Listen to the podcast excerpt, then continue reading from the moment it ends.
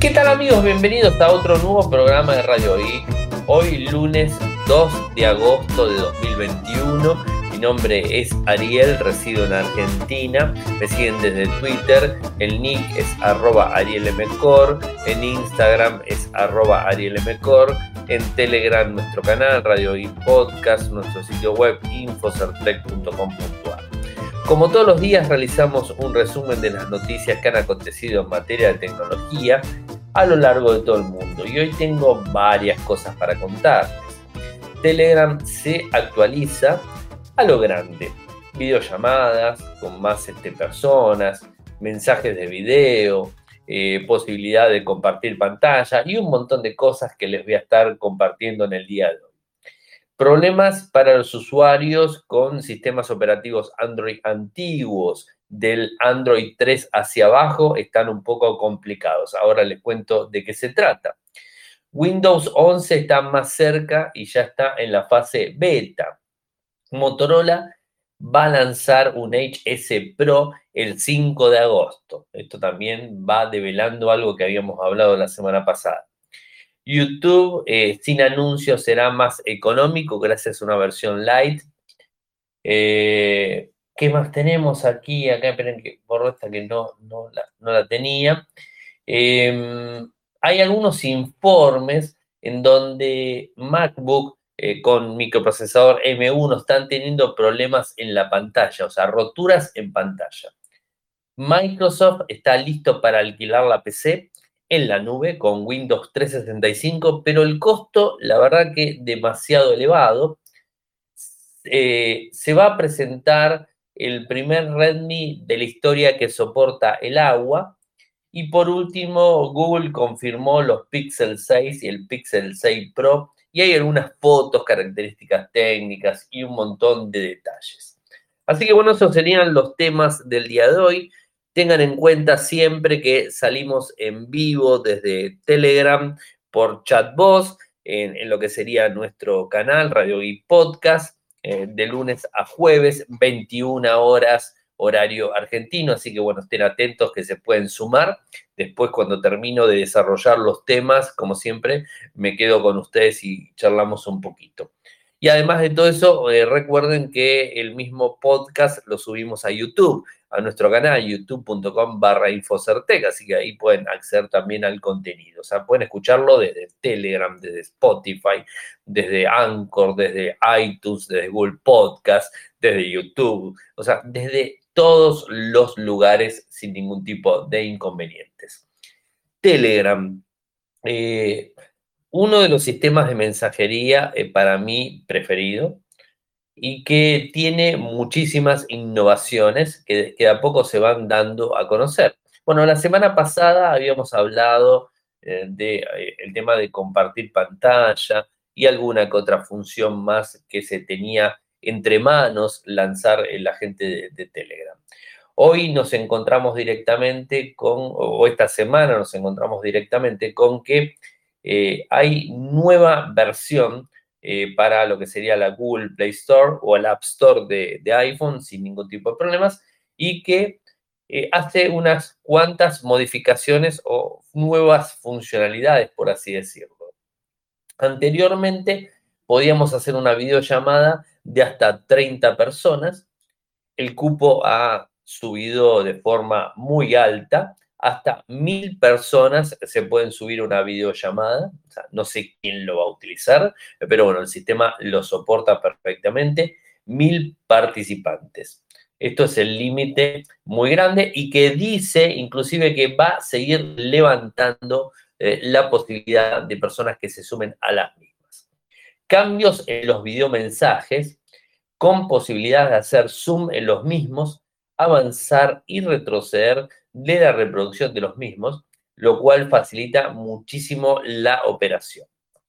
Compartir pantalla, esto lo habíamos hablado, con sonido y cambio en las velocidades de video, o sea, nuevas opciones, va a permitir compartir sonido pantalla y armar guías, explicar cosas directamente, o sea, eh, hacer un screencast, o sea, como nosotros mucho lo hemos hecho, screencast de, pantalla mostrando determinada funcionalidad. Bueno, desde ahora en Telegram lo vas a poder hacer. Eh, dibujo con precisión nos permite eh, hacer dibujos con el zoom y podemos perfilar las cosas con mucho acierto. hay cambios en animaciones, nuevos emojis animados, cambios, cambios en pantalla de bloqueo y muchísimo más. Bueno, esto no, no, recuerdo sinceramente, tengo que decirlo, si fue que nos encontramos con los cambios el día viernes, el sábado o, el fin de semana en realidad, pero bueno, eh, hoy podemos contarlos que ya está disponible para todos los usuarios y, que creo que es una muy buena opción y un avance muy grande desde Telegram. Google no va a permitir iniciar sesión en móviles con versiones antiguas. A ver, no se asusten, porque no estábamos hablando de versiones 7 de Android, 8 de Android, sino que estamos hablando de versiones eh, muy atrás de todo eso, con eh, inclusive 11 años. A ver, la versión eh, que va a estar, digamos, teniendo este inconveniente es la versión 2.3.7, que es una versión muy vieja y que el próximo 27 de septiembre, si tenés esta versión, creo que era Jelly Bean, si tenés esta versión, no vas a poder eh, con, conectarte con Gmail, con YouTube, bueno, con ninguna aplicación de Google, por un tema de política de seguridad. Estamos hablando de que esta, esta versión fue lanzada hace 11 años, sea que hace muchísimo tiempo, o sea que no, no, es, no es algo nuevo eh, y que eh, obviamente, y digamos, este, de forma más que, digamos, importante, los usuarios han hecho actualizaciones. Existe una cuota, no recuerdo el, el, número exacto, pero la cuota es muy baja de personas que utilizan estos dispositivos, pero recordemos que equipos que tienen más de 10 años, hablamos de un equipo que la batería no debe durar ni una hora, eh, digamos, este, el sistema operativo no debe tener más espacio para poder cargar ninguna aplicación, o sea que se hace bastante inviable tener un dispositivo eh, con Android 237. O sea, realmente sería bastante ilógico tenerlo hoy día. seguramente hay gente que lo tiene, o quizás como segundo teléfono para escuchar la radio, o sea, para ese tipo de funciones, pero bueno, recuerden que no van a poder utilizarlo más. Por supuesto, si entramos al navegador de Android, vamos a poder ingresar a Gmail, vamos a poder ingresar a YouTube, vamos a poder ingresar a los servicios de, Google, eh, pero desde el navegador, o sea, no desde las aplicaciones. ¿Cuándo va a ser? Como les dije, el 27 de septiembre. ¿Qué es lo que hay que hacer? Tener Android 3 Honeycomb, eh, que inclusive la versión 3 de Android en adelante son las que no tendría inconvenientes, pero recordemos que la versión 3 se había lanzado en su momento para tabletas y no fue para nada bueno. La versión que mejoró muchísimo de Android eh, en adelante fue la 4 en adelante, o sea, no la 3. La 3 bastante inestable y que solamente funcionaba en tabletas. No recuerdo si había smartphone de 3, me parece que saltaba directamente a 4. Eh, así que esto ténganlo en cuenta porque va a dejar de funcionar el 27 de septiembre si es que alguien que me está escuchando lo tiene. Esto significa que los dispositivos con Android 1.0.11, que no tenía nombre, 1.5 Cookie, 1.6 Donuts, 2.0 Claire, 2.2 Froyo y 2.3 Gingerbread, que fue un muy buen sistema operativo, eh, van a tener falta de sistema eh, de Android, de Google en su equipo. Así que bueno, esto, esto es para tenerlo en cuenta. Eh, y bueno, estén pensando en, digamos, este, en cambiar el dispositivo. O sea, yo creo que se merece un cambio. Entiendo que económicamente en América Latina no, estamos económicamente muy bien, pero si tienen un equipo de estos, estén pensando en comprar un dispositivo nuevo porque la verdad, eh, digamos, el tema lo amerita, ¿no? O sea, en todo sentido, no solamente por, por las aplicaciones de Google, sino por el equipo en sí que, digamos, ya quedó totalmente obsoleto. No creo que puedan instalar más aplicaciones. Windows 11, no recuerdo si lo comenté la semana pasada, pero bueno, no, no está de más, eh, digamos, este, mencionarlo nuevamente. Si es que lo comenté, no lo recuerdo tiene que ver con Windows 11 y la versión beta.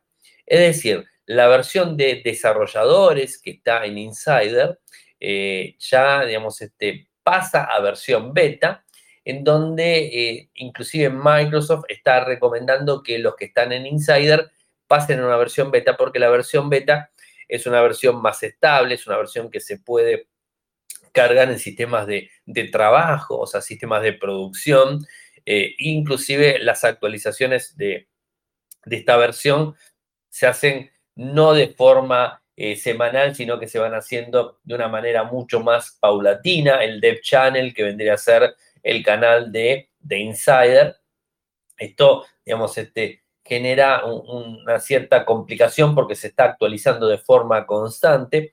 Por supuesto, los que están en el programa de Insider van a tener las últimas actualizaciones porque son las pruebas que se están haciendo. En cambio, la versión beta ya es algo mucho más, este, más pulido, eh, con más opciones, ese tipo de cosas. Sí, bueno, realmente los invitamos a todos a que pasen a la versión beta que ya está disponible para poder instalarla de Windows 11. Tenemos más de Windows 11 eh, para comentarles y la verdad que no una grata noticia que ahora les voy a comentar. Vieron que la semana pasada eh, hablamos, inclusive cuando nos quedamos en línea con, la gente que, está en, en de Telegram, habíamos hablado que no entendíamos muy bien lo que hizo Motorola la semana pasada lanzando el 20, el H20 Pro, el, el H20 y el H20 Lite, porque supuestamente el lanzamiento iba a estar para esta semana, no para la semana pasada. Bueno, hoy nos enteramos eh, vía Weibo eh, que Motorola va a estar lanzando en China el 5 de agosto un nuevo dispositivo, el Moto HS Pro, que es el que se va a dar a conocer. Eh, esto es lo que se, digamos, se, conoció en el día de hoy. Va a tener el chipset, el 870, el mismo chipset que tiene el G100, el mismo chipset que tiene el Moto H20 Pro, o sea, el mismo microprocesador. Eh, va a tener potencias similares y va a ser la versión china eh, del dispositivo. Va a tener una cámara, digamos, potentísima de 108 megapíxeles, va a ser un dispositivo eh, orientado directamente a, ellos, al país chino. Y, y qué bueno que se hizo también una división. Recuerden que el G100 era el Moto HS que se lanzó en China fue el Moto G100 que se lanzó de forma internacional, que inclusive ya está disponible en Estados Unidos. O sea que el Moto G100 fue el Moto HS. O sea que quiere decir que eh, Motorola, el Moto H, lo está empezando a mover bastante. Ahora sacó tres dispositivos y ahora va a sacar el, nuevo, el HS Pro. Eh, interesante, o sea, tendremos eh, que ver de, de, qué se trata el equipo. sabemos las características como microprocesador y cámara, no conocemos pantalla, no tenemos muchos datos más conocidos, pero en principio sería esa, esa la noticia eh, y no sabemos si va a estar saliendo del mercado chino. Eh, en principio, no. Eh, quizás lo haga como lo hizo el G100 con otro nombre, pero en principio no. Tampoco sabemos valores, así que hay que esperar al 5 de agosto, o sea, esta misma semana, que le digo cuándo, pues ya estoy medio perdido con los días, es el día jueves, nos vamos a enterar de ese dispositivo. Y algo que, se dio a conocer en el día, en el fin de semana creo que fue, eh, tiene que ver con un, nuevo, un nuevo plan que va a poner YouTube eh, por el tema de los anuncios y que va a ser más barato. Vieron que hoy tenemos, hoy por hoy, si queremos saltear los, los videos de YouTube, perdón, los videos no, las publicidades que están en YouTube, tenemos que tener YouTube Premium. YouTube Premium tiene un costo, un costo que supera los 10 dólares de forma mensual y que además te brinda la posibilidad de tener YouTube Music, eh, te brinda la posibilidad de tener algún que otro contenido especial. En su momento teníamos eh, Karate Kid, eh, ahora lo compró Netflix, pero bueno, teníamos alguna que otra cosa. y bueno, lo, más, importante era esto de poder saltear los anuncios. Evidentemente, la gente de YouTube está pensando en otro, en otro sistema de pago más económico. Y el mismo lo están probando en países del norte de Europa y va a ser una versión light de, YouTube. Y esta versión eh, light de YouTube lo que va a hacer va a costar la mitad del mismo, o sea, va, a tener un costo al 50% y que no va a permitir, eh, digamos, ver eh, todo lo que tenga que ver con YouTube Music en segundo plano. Eh, no se podrán escuchar canciones con YouTube Music directamente, en segundo plano, como les decía. no se va a poder realizar conexiones, descargas, disculpen, eh, para utilizarlo sin, eh, sin conexión, como con YouTube Premium podemos descargar los videos de YouTube y verlos este, offline sin ningún tipo de problemas, y va a estar a la mitad de precio. La idea es competir con, los, otros, este, con, los otros servicios y esto se va a llamar YouTube Lite. Así que bueno, esto sería en principio, eh, esto es lo que, lo que comentábamos hoy, lo publicamos en, en Infocertel y que hay que esperar cuando esté disponible en todo el mundo. Particularmente soy usuario de YouTube Premium y, creo que es un muy buen servicio eh, y, no creo darle de baja. Eh, ¿Qué más tenemos? Un inconveniente eh, con las MacBook M1, los, este, los equipos que vienen con M1, los que se lanzaron el año pasado, en los foros de Reddit e inclusive en los foros de soporte de Apple, hay varias cuentas que describen eh, casos eh, con problemas, o sea, problemas en la pantalla, en donde han encontrado grietas, líneas negras, decoloración en los paneles. Eh, por ejemplo, tenemos un, comentario que les voy a pasar el enlace para que lo vean. Mi hija de 17 años estaba en su escritorio trabajando en su MacBook Pro, pantalla M1, y la cerró para tomar un descanso. Eh, cuando volvió al trabajo, al abrir el dispositivo, notó que la parte inferior de la pantalla estaba cubierta por líneas parpadeantes en blanco y negro y que todavía había líneas de colores perpendiculares en el lado izquierdo de la pantalla. Eh, otro comentario, estos son algunos de los comentarios en los foros. La pantalla se rompió sin razón aparente. Dejé mi computadora en la parte superior de mi escritorio durante la noche y al día siguiente la abrí y la pantalla tenía dos pequeñas grietas en la derecha, lo que dañaba el funcionamiento de la pantalla. Eh, después otro usuario que dice, sucedió de nuevo, ahora es la segunda vez en dos meses desde que compré la Mac Air, o sea, con el M1. Eh, hablamos de pantallas obviamente caras que cuestan arriba de 500 dólares, o sea, la reparación de, de los mismos. Eh, y en principio no tenemos respuesta oficial de, Apple. ¿Qué es lo que está causando las grietas en las MacBook? Eh, no, no, sabemos realmente lo que, lo que ha sucedido, pero evidentemente hay un problema. O sea, lo que dice Apple es que hay que llevar el dispositivo a la tienda de Apple eh, de una forma rápida, obviamente, para ver si tiene reparación y si está dentro de la garantía. Lo que pasa es que es bastante complicado si se te rompe la pantalla, ¿cómo les explicas a los tipos que no la rompiste vos la pantalla? ¿no? Ese es un tema, un tema delicado. Eh, ahora, si esto se hace de forma masiva y los usuarios empiezan a tener problemas de este sentido, eh, creo que Apple se va a tener que hacer cargo de los dispositivos. O sea, e, equipos, eh, los equipos con, con M1 evidentemente tienen inconvenientes en todo sentido. Es como que Apple lo lanzó de una forma quizás este, precipitada y, está haciendo el cambio, pero hay algunas complicaciones. E inclusive habíamos hablado también, que, nuestro amigo y colaborador Volcan nos contaba que los dispositivos que vienen con, con 8 GB de RAM y 128 de disco eh, tenían inconvenientes en el disco rígido de estado sólido, obviamente, que lo terminaba arruinando. O sea que, de cierta forma, están teniendo eh, problemas con estos equipos, ¿no? Pero bueno, estaremos atentos a ver qué sucede. Y lo que me llamó muchísimo la atención, que le agradezco también a, Volcan por, la fuente, tiene que ver con Microsoft y eh, la posibilidad de alquilar Windows 365 en la nube. Vieron que habíamos hablado de que Microsoft iba a lanzar este Windows 365 Cloud o nube, como le quieran decir, y que iba a tener un costo. Iba a tener un costo, en principio pensábamos todos que iba a ser un costo similar a lo que sería el Office 365, que vos podés pagar de forma anual y tenés hasta cinco dispositivos para poder cargar y que en definitiva termina con, digamos, este, siendo rentable para el usuario.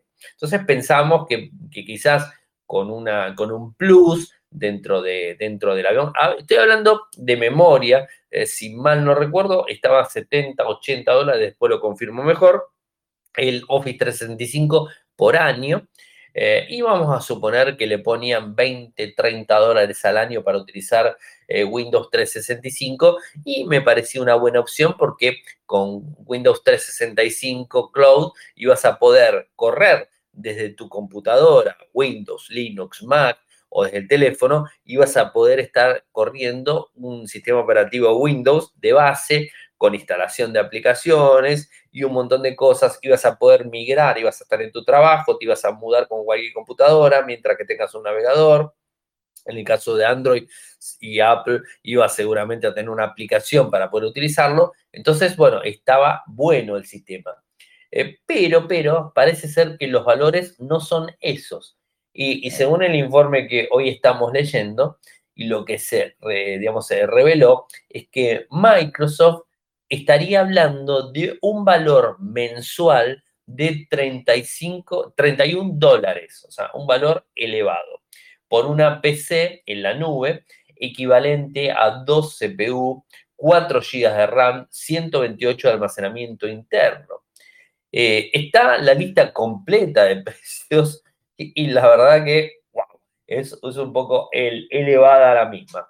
Miren, 31 es lo que les acabo de decir. 41 es un, equipo con 2 CPU, 8 GB de RAM, 128 GB de almacenamiento. Y 66 por usuario, me olvidé decir, por usuario, por mes, 66, una de 4 CPU con 16 GB de RAM y 128 de almacenamiento en storage. O sea, a mí particularmente me parece un valor elevado, estamos hablando de un, valor elevado para un sistema operativo que está en la nube eh, y que tranquilamente puedes comprar, eh, no sé, un, equipo económico, una Chromebook, por ejemplo, y tener eh, prestaciones similares, inclusive pagando Parallel, o sea, puedes pagar la licencia de Parallel, que es el virtualizador para, para utilizar aplicaciones de Windows, eh, tenés este Android también, que esto también en Windows 365 lo tenés, tenés aplicaciones de Android sin problema, aplicaciones de, Linux en beta, en principio ya va a salir de beta y va a estar de forma nativa, o sea que tenés varias opciones y te compras una Chromebook directamente más, este, más interesante, o sea, una, Chromebook, imagínense, 35, si lo multiplicas por 2, estamos pasando los 300 eh, a ver, 300, 380, 390 dólares.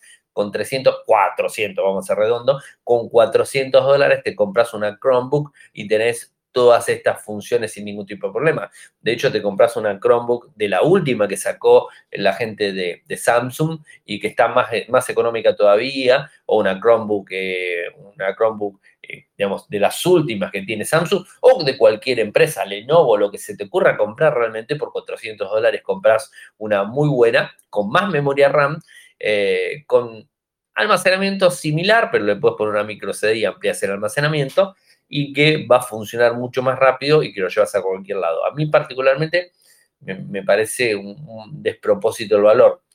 Es lógico que es el primer valor que han sacado y no sabemos si si no tiene tanto éxito, si no terminan bajando ese costo mensual. A mí particularmente me parece mucho. Les digo, sinceramente, yo pensaba como mucho estar hablando de 40 dólares al año, como mucho estaba hablando, pensando 40, 50 dólares diciendo toda la locura encima, 50 dólares al año me parecía que hasta ahí se podría llegar a pagar para tener un sistema operativo eh, que esté en todos lados y que te funcione de forma constante en todos los equipos. hasta ahí podríamos llegar a pagar, pero ya pagar casi 400 me parece una exageración, porque inclusive te puedes comprar una máquina con Windows con 400 dólares, ¿no? O sea que es, es un, tema, un tema delicado. ¿eh? Pero bueno, espero los comentarios de cada uno, mañana vamos a publicar la nota.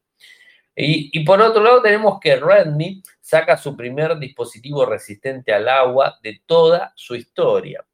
Eh, bueno, este, este Redmi es la versión Redmi Note 10 Japan Edition, como se imaginarán, Japan Edition está únicamente en Japón, o sea, no está en el resto del mundo. Eh, es un dispositivo que es IP68, es 5G, obviamente, que tiene muy buenas características técnicas el, dispositivo. Eh, le cambian, por ejemplo, eh, el microprocesador, en este caso, tiene un Snapdragon 480 5G. No es un microprocesador de gama alta ni gama media, o sea, está llegando a la gama media, medio arañando la gama media, no la alcanza por completo. Eh, tiene 8 núcleos el microprocesador, 2 Cortex A76 y 6 Cortex A55, un GPU Adreno 619, alto en la parte gráfica supuestamente tendría una pantalla LCD IPS de 6,5 pulgadas, resolución Full HD a 1080p, eh, una batería de 5.000 mAh, no, 4.800 mAh sería, eh, en carga rápida de 18 vatios y sin posibilidad de cargar de forma inalámbrica el equipo. En el tema del apartado de sensores, en la parte trasera, 48 megapíxeles, 2 megapíxeles de macro, 2 megapíxeles de profundidad, un sensor frontal de 8 megapíxeles, jack 3,5, USB-C IP68, lo vuelvo a repetir, vendría con lector de huellas en el lateral, puerto infrarrojo, 4 eh, GB de RAM, 64 de almacenamiento, estaría costando alrededor de 180 dólares. El, digamos, el equipo es económico, o sea, no es caro, me parece que es, que es aceptable el valor y este, no sabemos, digo dólares, porque bueno, la moneda realmente es, japonesa, o sea, pero bueno, eh, no sabemos si este dispositivo va a salir de Japón y va a estar en Europa, al menos. Así que a estar atentos y cuando tengamos más novedades le estaremos comentando. Google confirma de forma oficial el tema del Pixel 6 y el Pixel 6 Pro se brinda una foto, son oficiales. De hecho, eh, en Infocertec publiqué la nota, las fotos que ven son fotos sacadas de la página de Google, o sea que son oficiales los mismos. Bueno, dispositivos eh, que supuestamente estarían siendo lanzados en otoño del 2021 eh, y que tendrían características interesantes en cuanto al hardware disponible, ¿no? Eh, un módulo de cámara en la parte trasera, eh, digamos, como se ven en las imágenes, como, como pueden ver, traería Android 12, obviamente, con Material U, que sería la nueva opción. Eh, ¿Qué más? Reconocimiento de voz incluido en, el equipo. no hay tampoco grandes este, características, lo que podemos ver son las imágenes de, del equipo que pueden verlos directamente en Infocertec. Les voy a estar pasando eh, el enlace para que puedan acceder a toda la data del mismo. Eh, ¿Qué más me queda? Bueno, hoy quería, quería contarles, no hago mucho, mucha publicidad de este tipo de cosas, pero les cuento que este, este día, esperen que ahora, no, esperen que les digo bien la fecha del seminario, porque me olvidé la fecha del seminario, este 4 de agosto, se va a estar haciendo un seminario interesante eh, en donde nos van a enseñar, la gente de Motorola Argentina está haciendo un seminario donde nos van a enseñar eh, en un taller de producción y realización audiovisual, audiovisual, disculpen, eh, ¿es posible hacer una película con celular? Bueno, ahí lo están mostrando, es un taller directamente gratuito, puse el enlace eh, en, Telegram, sé que si van a Telegram lo encuentran, o en Twitter también lo puse, así que se pueden suscribir, inscribir, mejor dicho. Yo me inscribí, así que bueno, voy a estar haciéndolo, me, pareció interesante. Es a la tarde del día, del día 4, eh, ¿qué es? miércoles, miércoles tipo 6 de la tarde, horario argentino. Bueno, está el, formulario, lo pueden completar. Y bueno, este, hacer el mismo me, pareció interesante para contar. Y me olvidaba de algo muy bueno, o sea, algo que me olvidé. O sea, esto por no haber revisado mejor y, tiene que ver con eh, las fotos filtradas del Galaxy Watch 4 Classic. Sabemos que se viene el 11 de agosto el evento. De hecho, hoy Samsung publicó un trailer, un, trailer, un teaser del lanzamiento de, del 11 de agosto, o sea, brindando alguno que otro más detalle, no mucho, pero bueno, por ahí. Y este, si bien sabemos que van a estar lanzando eh, smartphones plegables, se viene el Galaxy Watch 4, o sea, Galaxy Watch 4 eh, Classic está disponible. Esto lo puso la gente de 91 Mobiles. Eh, sabemos que desde mayo Google y Samsung habían anunciado, digamos, este, la forma de trabajar en conjunto. Así que bueno, eso sería importante. Y para los que residen en Argentina, les cuento que está disponible desde la plataforma Flow, que es una, es una plataforma de, eh, personal aquí en Argentina, la posibilidad de tener eh, un año, o sea, un año completo de eh, Paramount Plus de forma gratuita en, en, la plataforma Flow. Así que los usuarios de Cablevisión, los usuarios de Fibertel en sí, van a poder utilizar este, eh, Paramount Plus desde Flow Directo, que, la verdad que es una, muy buena funcionalidad eh, para, para, tenerla en cuenta. Así que bueno, eso sería algo que quería contar, que es más local, más de Argentina, obviamente. Bueno, gente, hemos llegado al final del día de hoy, del programa del día de hoy. Saben que pueden seguirme desde Twitter. El nick es arroba arielmcor, en Twitter obviamente. En Instagram es arroba arielmcor. Si quieren apoyarme, lo pueden hacer de dos maneras. Desde Argentina con Cafecito, que es cafecito.app barra Radio cafecito.app barra Radio de 50 pesos en adelante, 50 pesos argentinos obviamente.